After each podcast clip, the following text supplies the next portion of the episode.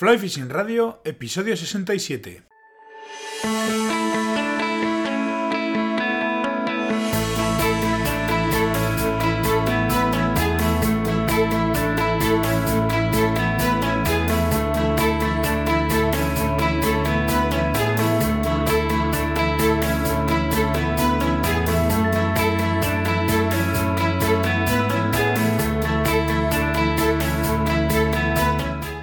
Bienvenidos a un nuevo episodio de Fly Fishing Radio, el primer podcast de pesca con mosca en español. Soy Miquel Coronado y durante la próxima media hora vamos a hablar de pesca con mosca. The Fly Center, especialistas en material y equipamiento de pesca con mosca, patrocina el programa de esta semana. En The Fly Center Club estamos en pleno apogeo de actividades. Acabamos de volver de la primera salida invernal al Coto de Afarrás y este fin de semana que viene tenemos actividades de montaje y de lanzado. No os las perdáis, ¿eh? os recomiendo que no os las perdáis. Os dejaré un enlace en las notas del programa para que podáis echar un vistazo al programa de actividades para este 2019. Quiero recordaros a todos eh, que hasta el día 23, eh, hasta el próximo domingo 23 de diciembre, sigue activa y abierta la encuesta para que entre todos decidamos qué, qué días emitimos los programas navideños. Eh, vuelvo a repetir que entre todos los que participéis, os doy las gracias por ello además, lo primero y principal, os doy las gracias por, participar. Y eh, entre todos los que participéis, eh, sortearemos pues alguna cosita, no sé exactamente todavía, sigo sin saber exactamente qué, lo pensaré en su momento, pero, pero bueno, algo, algo haremos, así que necesito que me dejéis vuestro correo electrónico para poder contactar con vosotros y saber quiénes sois. Deciros que de momento van ganando la opción de emitir esas dos semanas eh, el programa los miércoles 26 de diciembre y 2 de enero, y no así no hacerlo coincidir con, el día de Navidad y el de Año Nuevo. Eh, tengo que comentaros también que, bueno, este fin de semana hemos estado hacía bueno, entre que llueve, bueno, no llueve, no, entre que hace frío, hace calor, hace frío, hace calor, pues eh, me he cogido un pequeño trancazo y ando un poco tocado de la voz, y os pido perdón y disculpas por ello. Pero bueno, voy a intentar eh, eh, que no se note demasiado en el programa. Eh, dicho lo cual, pues os dejo con el, con el segundo programa de dudas y consultas de, de Fly en Radio.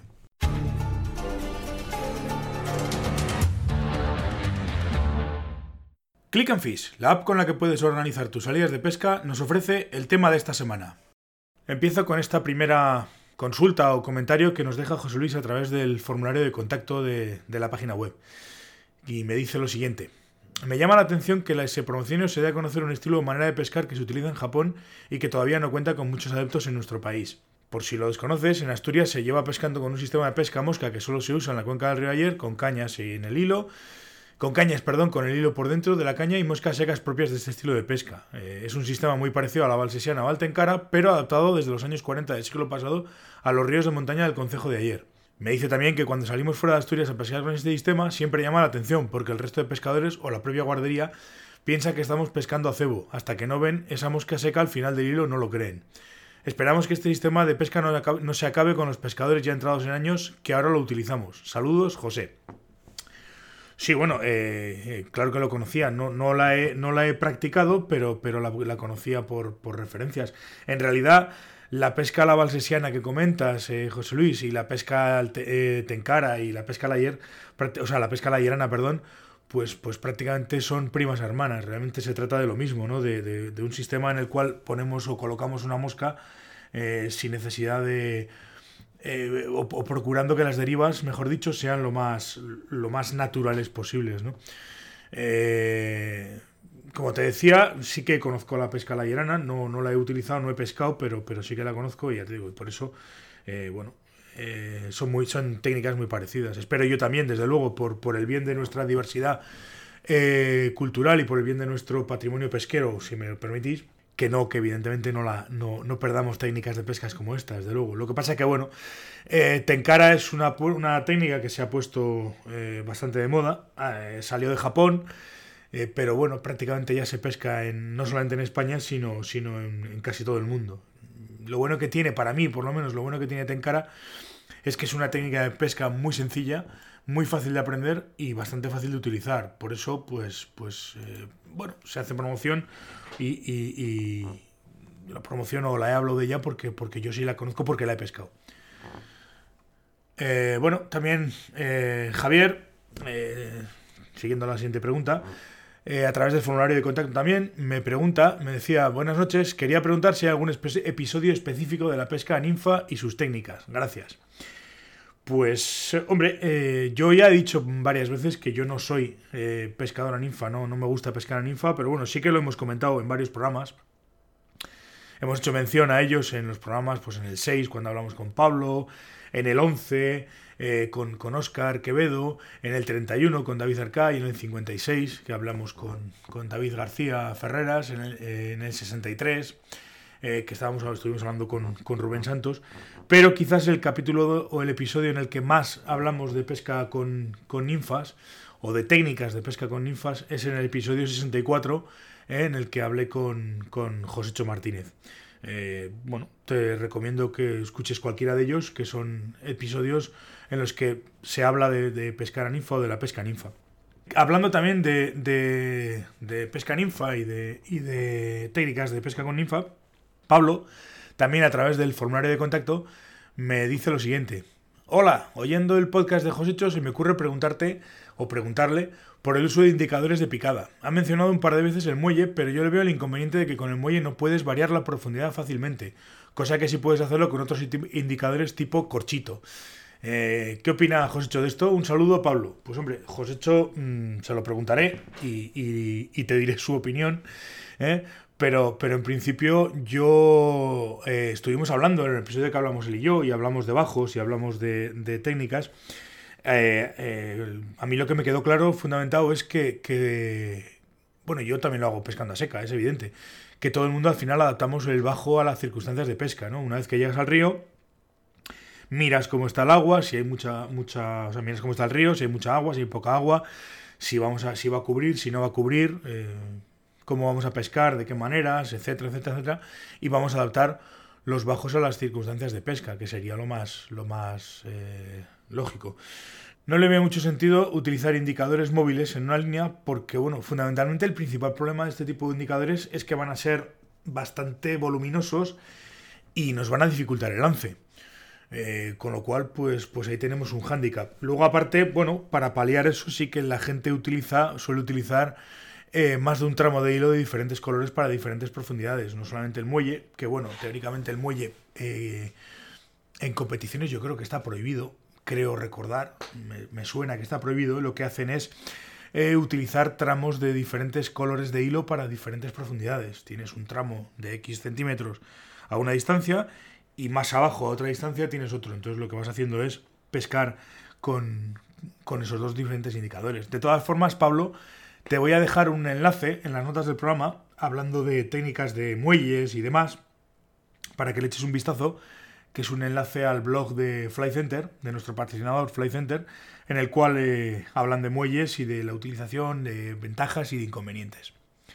Y bueno, ya te digo que le preguntaré a Josécho eh, su opinión sobre los, sobre los indicadores móviles y con lo que sea te lo, te lo, diré. Eh, vamos a ver, tengo aquí también una pregunta a través de correo electrónico que me manda Antonio que me pregunta lo siguiente, me dice, eh, buenas Miquel, a raíz del programa que dedicaste a los bajos me surgió una duda que luego al escuchar el programa sobre lances de presentación se acrecentó. La pregunta es sencilla, ¿bajos cortos o largos? Y hombre, sencilla, sencilla, la verdad es que muy sencilla no es que sea la pregunta. Sí, bueno, la pregunta como tal sí, pero bueno, tiene, tiene muchísimos matices. Eh, la respuesta a esta pregunta, pues eh, sería un enorme depende. Sería un enorme depende porque va a, vamos a, va a depender el bajo largo o el bajo corto, o por lo menos en mi forma de verlo.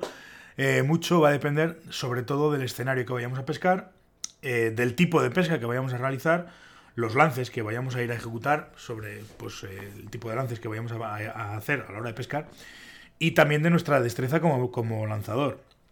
No es lo mismo pescar de punta un escenario de un río pequeño que no hace falta que el bajo sea excesivamente largo, eh, que pescar pues en el, yo qué sé, en el Órbigo o en el Tormes o en cualquier río de esos ya grandes o, largos, ¿no? y, ahí la pesca va a ser completamente diferente. Eh, también sabemos que hay lances eh, a los que lances de presentación, pues, fundamentalmente con los que vamos a poder o que nos van a venir mejor bajos cortos y lances de presentación que nos van a venir bajo, eh, mejor bajos largos. Entonces eh, conviene pues eso, ir... Al final eh, el bajo es una cosa móvil y, que lo podemos o lo deberíamos adaptar a la mayoría de... O sea, lo deberíamos adaptar a cada una de las circunstancias de, de pesca, ¿no?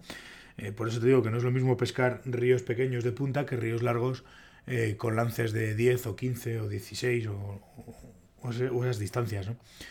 Entonces ahí hay un poco de, de, de cada uno. Sí que es verdad que yo estos años pasados estaba haciendo pruebas y al final me decanté por un determinado tipo de bajos y este año quiero hacer una prueba eh, metiendo, metiendo microanillas al final de lo que es el bajo como tal y entre el bajo y el tippet meterle, meterle una microanilla para jugar con diferentes, con diferentes longitudes de tippets y para jugar con diferentes tipos de bajos. Es algo que hace mucha gente, pero que yo no lo había probado y lo quiero empezar a probar este año.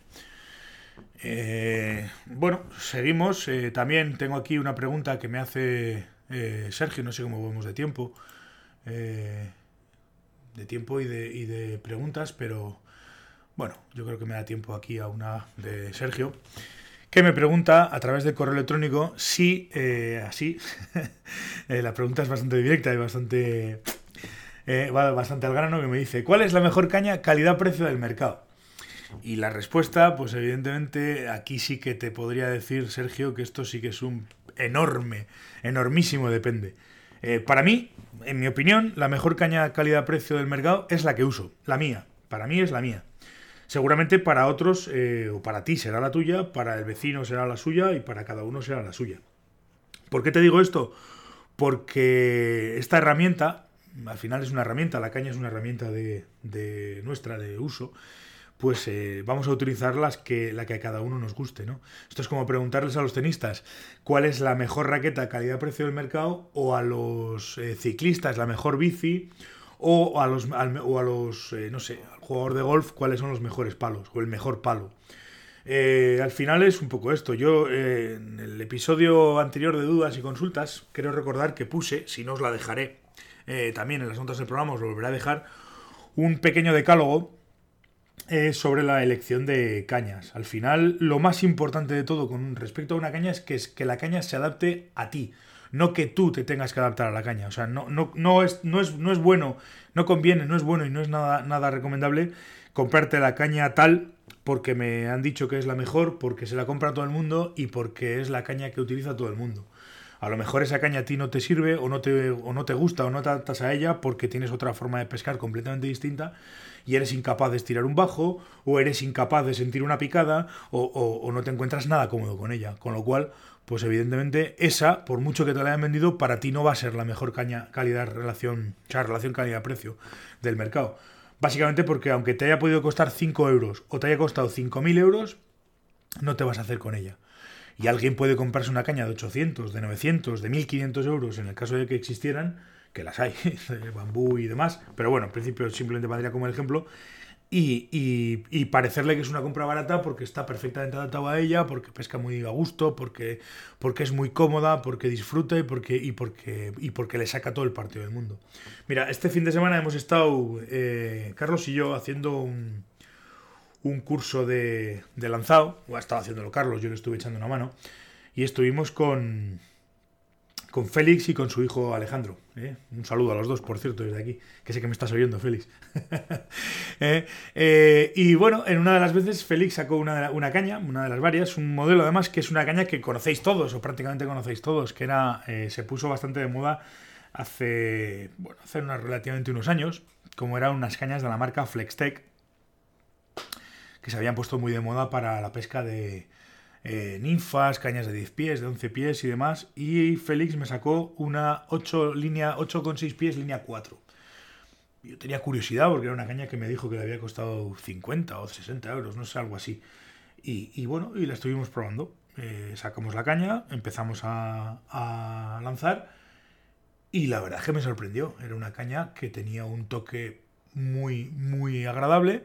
Hombre, es lo que decíamos, en buscando distancias, pues se quedaba un poco, un poco escasa, no tenía tampoco gran, gran potencia sacando mucha línea y se, se, venía un poco abajo. Pero para una pesca normal, en un río normal y con unas circunstancias de pesca normal, pues iba de cine. Era una caña que iba de cine. Eh, poco después, eh, nada, enseguida me sacó otra y me dice, vamos a probar esta otra y tal, que esa sí que no me acuerdo ni siquiera el nombre, ni, ni, ni, la, ni la marca, ni el, ni el modelo. Era una caña que le había costado parecido o algo menos, 20, 30, 40 euros, no me acuerdo exactamente del precio. Eh, también era una 7 pies y medio, línea 4 si mal no recuerdo. Y con esa, sin embargo, que el precio era más o menos parecido y demás, pues yo eh, le, la, di tres barazos y, la, la, solté horrorizado porque aquello no había un dios que le hiciera que le hiciera lanzar. No por la forma que me gusta a mí, ¿no? Por el tipo de, cañas que me gustan, por el tipo de acciones que me gustan, ¿no? Era una caña demasiado blanda y a mí no me gustó para nada. Pero bueno, hay gente que sin embargo las coge esas cañas y, y, y probablemente la, la Flextech que yo estaba diciendo que me gustó bastante para el tipo de pesca corto y en un río de circunstancias normales que a mí me gustó, pues habrá quien no le guste nada. Y sin embargo, la que, la que yo probé después, que me horrorizó, pues probablemente esa otra persona eh, le encontraría un, un, punto muy, muy curioso. Con esto quiero decir que al final, volviendo al principio de la pregunta, Sergio, eh, la mejor caña calidad relación calidad-precio del mercado, pues es lo que te digo, es, es la que más cómodo te, te, haga sentir, la que, la que mejores sensaciones te dé. A fin de cuentas, cuando compramos una caña estamos comprando eso, estamos comprando sensaciones, no estamos comprando eh, más truchas, ni mejores peces, ni, ni nada de nada, estamos comprando sensaciones, estamos comprando, pues, pues eso, un palito de grafito que nos va a permitir disfrutar de nuestra afición.